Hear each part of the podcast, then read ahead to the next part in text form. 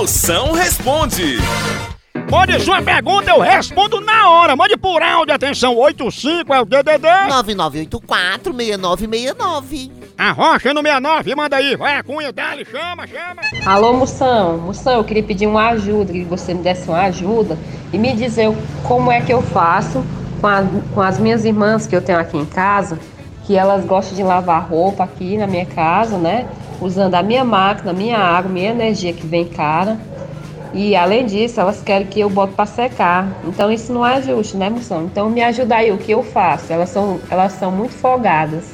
Ah, Maria, mais folgada que calça de palhaço. Ah, Fia, se tu não aguenta tuas irmãs, imagina tua máquina de lavar. Que a pobre dessa máquina tá trabalhando mais que joelho de fanqueira, viu? Agora, pra tua Brastemp família aguentar esse rojão, ao invés de usar Omo na água, use Nescau, porque é energia que dá gosto, né, Leandro?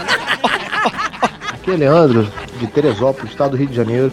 Pois é, fui diagnosticado com problema de hiperplasia prostática, depois de ter feito uma bateria de exames aí, tentando me esquivar, todo jeito aí da, da dedada, né, que é o exame de toque, não teve jeito. Tô desesperado, moção. Queria saber o que, que eu devo fazer nessas horas. Falou? Potência, se a besteira é besta, o doutor vai só trocar um dedinho de prosa com você, entendeu?